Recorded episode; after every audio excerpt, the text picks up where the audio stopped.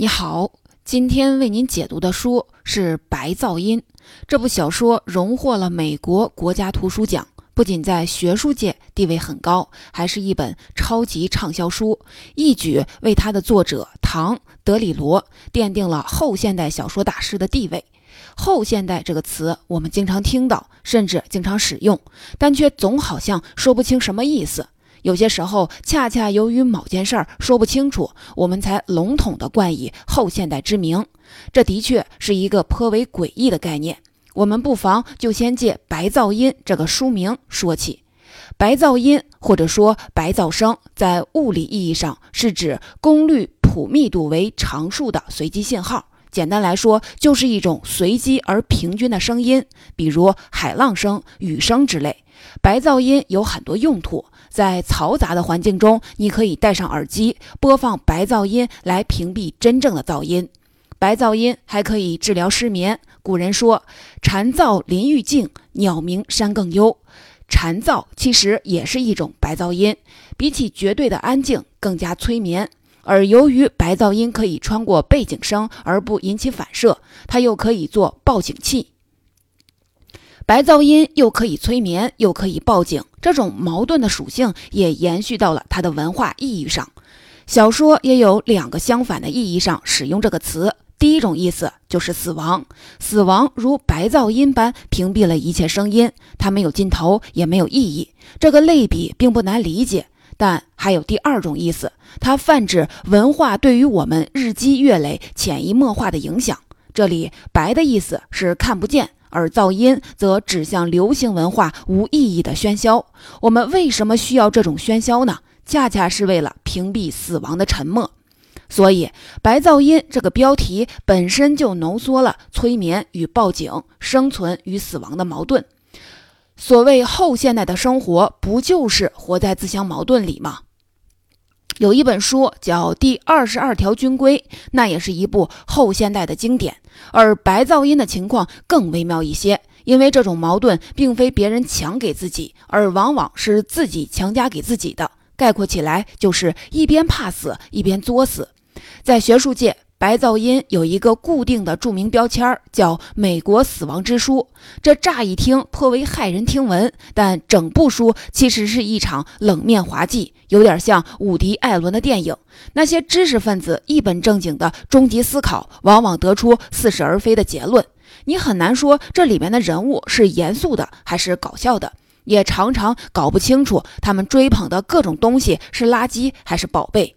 你或许最终只能接受那些东西既是垃圾也是宝贝。《白噪音》这部小说分为三部分，像三联画一样展现了后现代生活的复杂矛盾。下面我的解读也相应分为三部分，分别从文化、科技和个人选择三方面来探讨后现代的人，其实也就是当代人如何抵抗死亡的恐惧和意义的虚无。第一部分。小说的第一部分叫波与辐射，这部分没有明确的情节，只是各种人物的聊天儿。虽然标题叫波与辐射，但这里谈的不是科学，而是当代文化。实际上，这个词组本身就是由一个搞当代文化研究的学者随口说出来的。此人习惯夸夸其谈，说出来的大道理半真半假，既是智者也是骗子，最后还把主角骗出了生命危险。这个后面会讲到。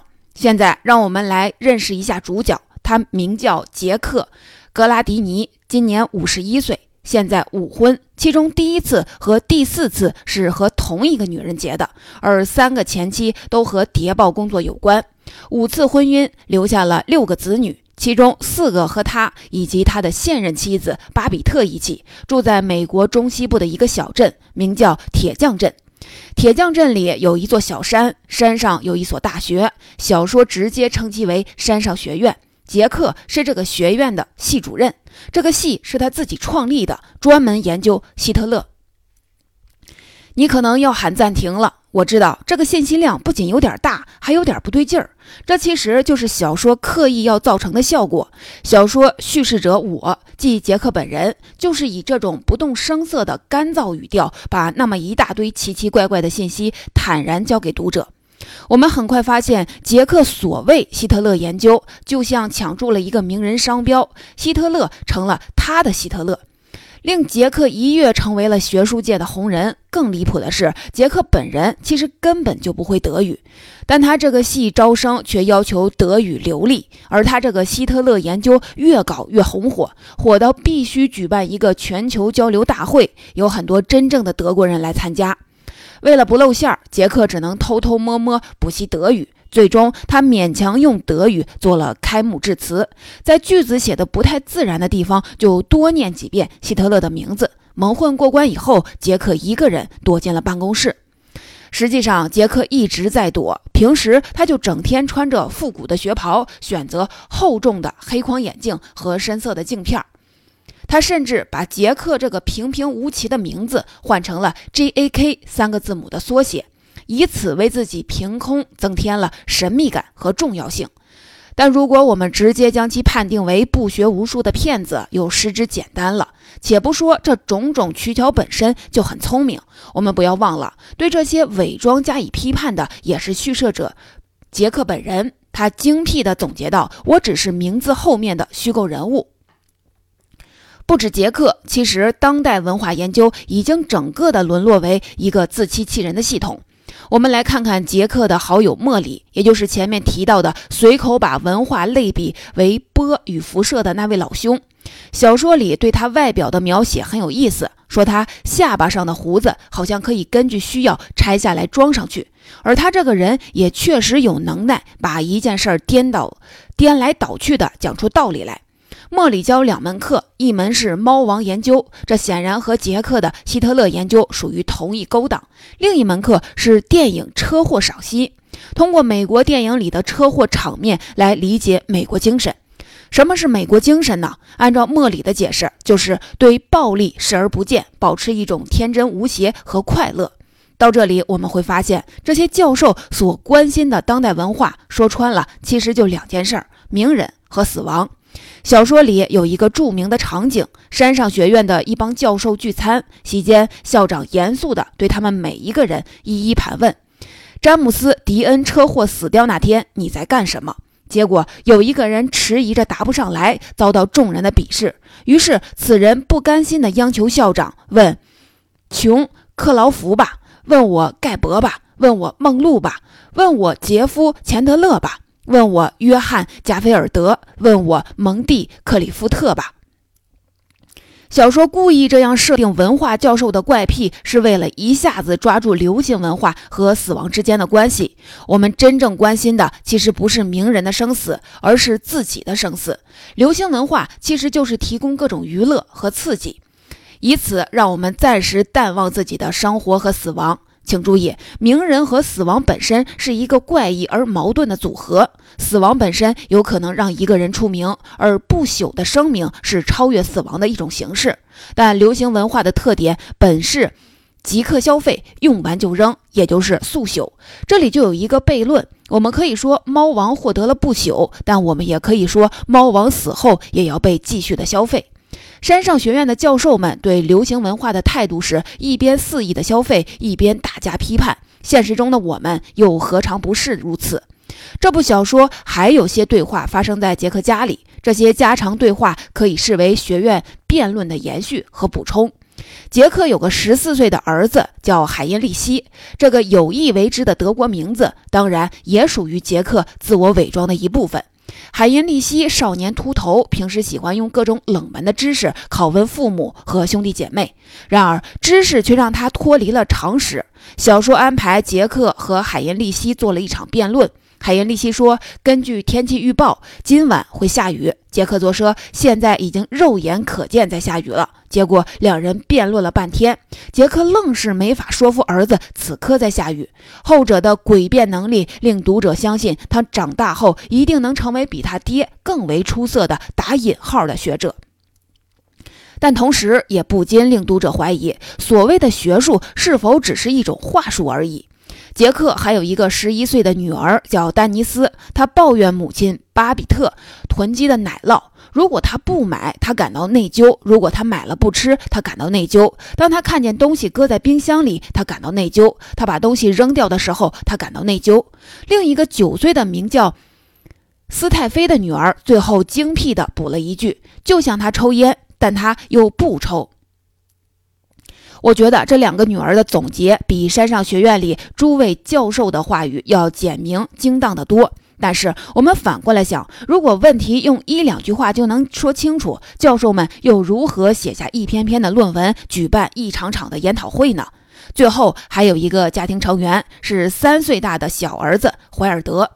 有一天，他无缘无故地哭了起来，整整哭了七个小时。等他终于停下来不哭了，全家人都用某种类似敬畏的眼光看着他，就像他刚刚从一某个遥远神圣的地方归来。我们要注意，这场漫长的哭泣也是一种白噪音，它没有意义，却给人带来安慰。这种自发的白噪音与流行文化的白噪音恰巧成对比，因为。流行文化是人造的，明星是捧出来的。莎士比亚借助麦克白恩感叹：“人生如同痴人说梦，充满了喧嚣与骚动。”而德里罗在这里为我们展现的是，喧嚣本身是一种白噪音。为了得到这种喧嚣，驱散孤独，世人情愿去做一个痴人。但自我麻痹不是没有代价的。这就是说到了小说的第二部分。小说的第二部分标题叫“空中毒物事件”。单看这个标题，我们大致也能知道，这是一场化学品引发的生态灾难。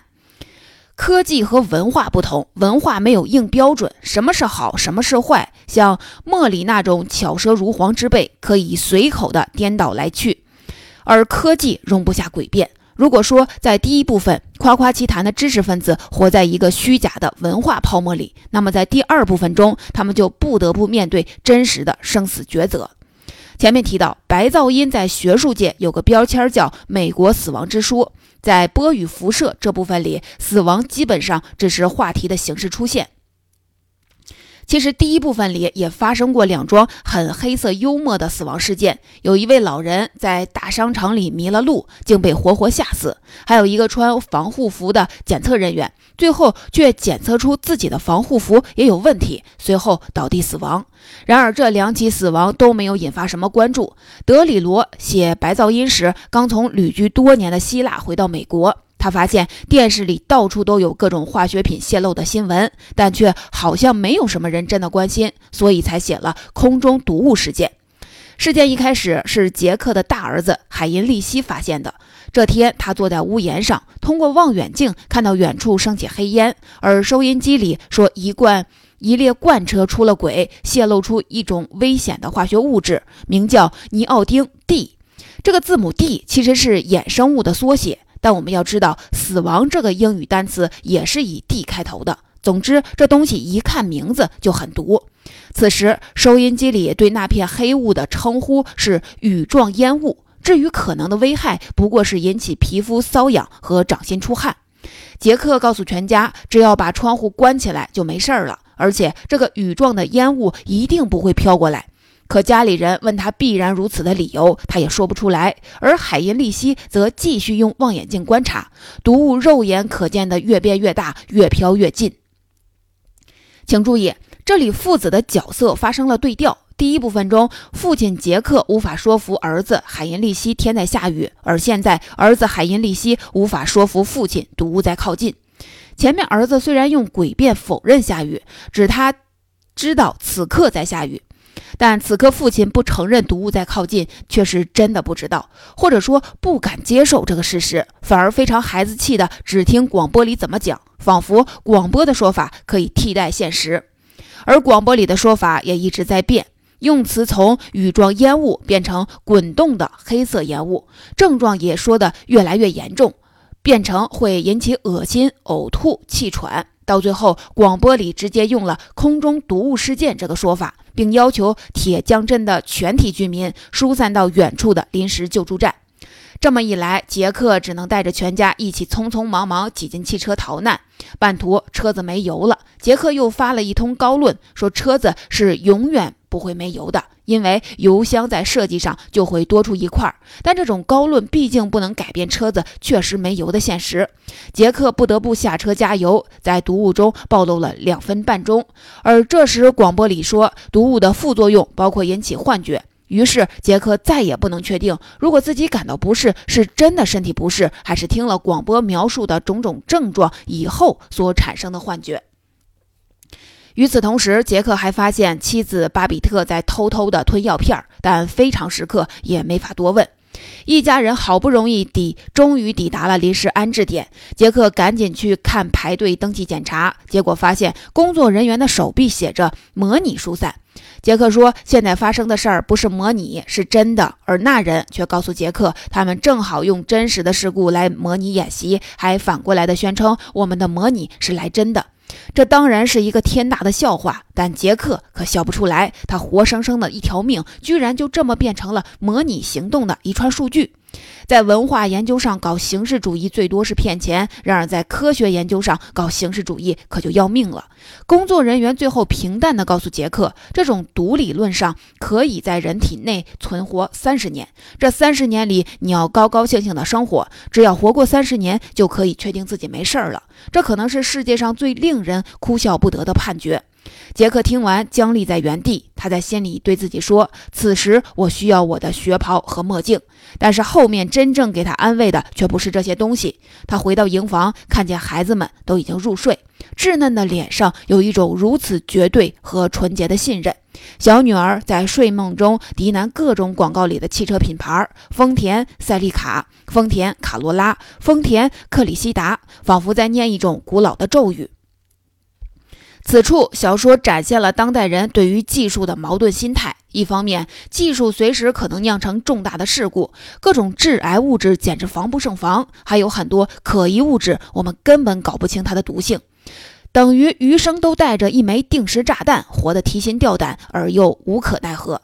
而另一方面，仅仅重复汽车品牌的名字就能唤起一种秩序感和安慰，而这种安慰说到底还是根植于对技术的信心里。现在科技这么发达，而且每一天都在更发达，就算出了什么问题，总会有办法的。空中毒物事件最后确实还是靠新技术解决的，科学家向空气中投放了一种能吃掉毒物的微生物，而至于这种微生物会不会引起新的灾难，则是谁也说不准的事儿。然而，天上的毒物算是清除了，可杰克心里对死亡的恐惧却萦绕不去。这就要说到第三部分了。小说的第三部分题目叫戴勒尔的闹剧。戴勒尔是什么呢？恰恰就是一种可以克制死亡恐惧的药。第二部逃亡的路上，杰克看到妻子巴比特偷偷吞了一枚药丸儿，这个药丸其实就是戴勒尔。杰克一开始并不知道还有这种神药，由于害怕中了毒，他不停地去体检，检查的设备越来越高级，检查的过程也越来越折腾，但检查结果却是一切正常。即便如此，杰克对于死亡的恐惧并没有丝毫的减少。杰克和妻子巴比特经常讨论谁先死的问题，这种讨论当然也是一种夫妻之间爱的宣言。两人都反复表示情愿自己先死，因为如果对方先死的话，就会在生活里留下难以面对的巨大空洞。不过，叙事者杰克虽然没告诉巴比特，但很快向读者坦白，他对巴比特的爱的确发自真心。但如果非要在死亡和寂寞中做一个选择，他一秒钟都不会犹豫地选择继续活下去。这里就涉及一个背叛爱情的问题。但杰克没想到，其实巴比特先一步背叛了他，而理由也恰恰是害怕死亡。过了四十九岁生日以后，巴比特尽管身体很好，心里却老是想着死亡的事儿。这个心结用了很多方法都无法解开，每天长跑没有用，去教堂做志愿者给老人读报也没用。这时，巴比特恰巧在报纸上看到了一个试验新药的广告，这种药就是戴勒尔。他报名以后，项目经理要求发生肉体关系来换药，巴比特答应了。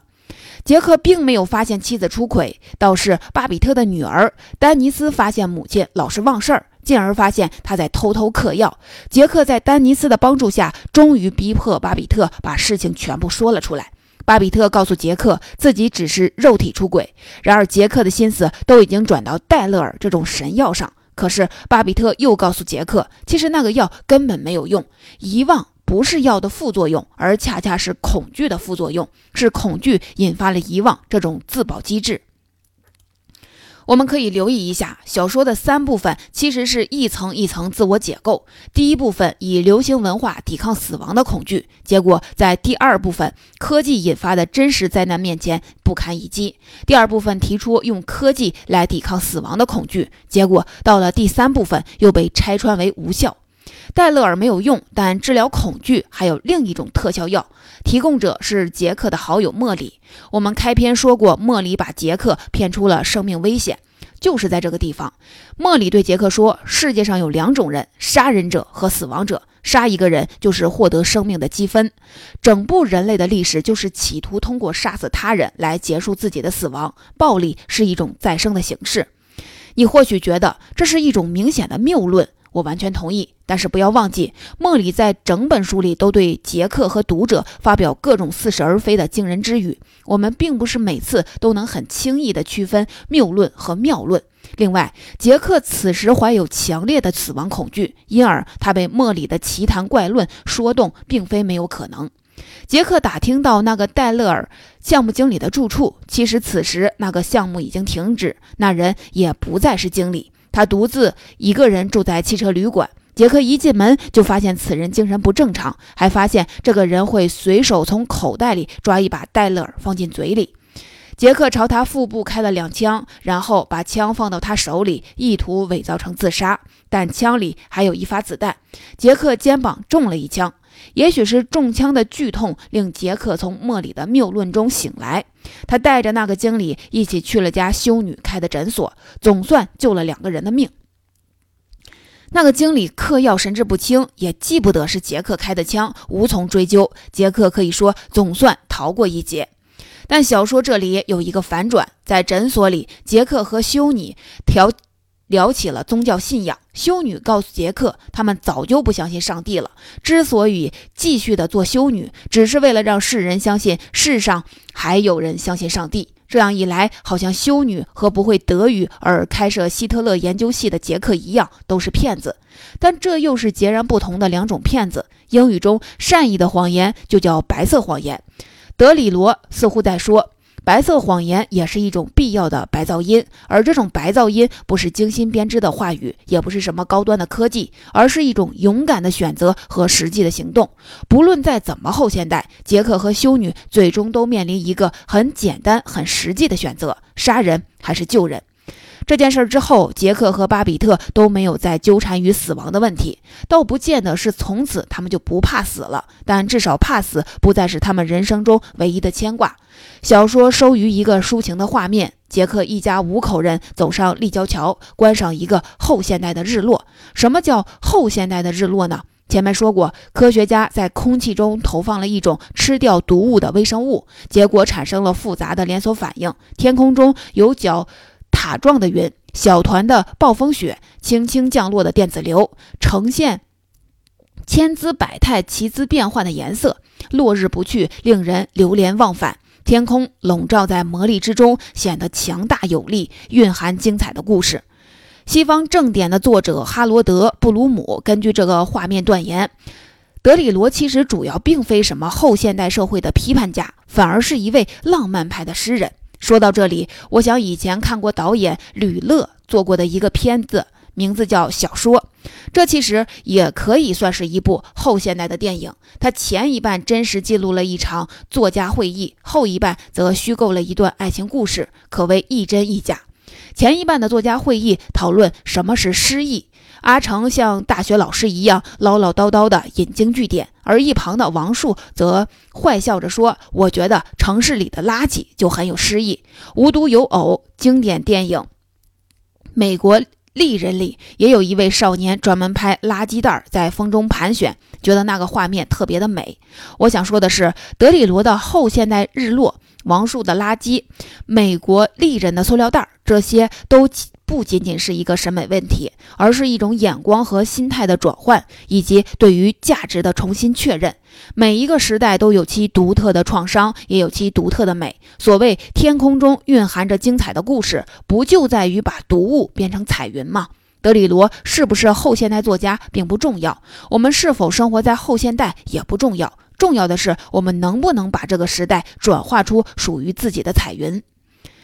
好，这本书的内容就为您解读到这里。总结一下，《白噪音》这部小说描写了后现代社会种种令人啼笑皆非的乱象。所谓后现代社会，就是一种自相矛盾的生存境况。在文化方面，表现为既离不开流行文化，又忍不住对流行文化大加鞭笞；在科技文化，表现为既担心技术带来灾难，又迷信科技一定能创造奇迹。然而，哪怕在后现代社会，如何生活，在很大程度上仍然取决于你自己的选择。死亡固然不可抗拒，但沉迷于流行文化或迷信科技都不能真的消除对死亡的恐惧。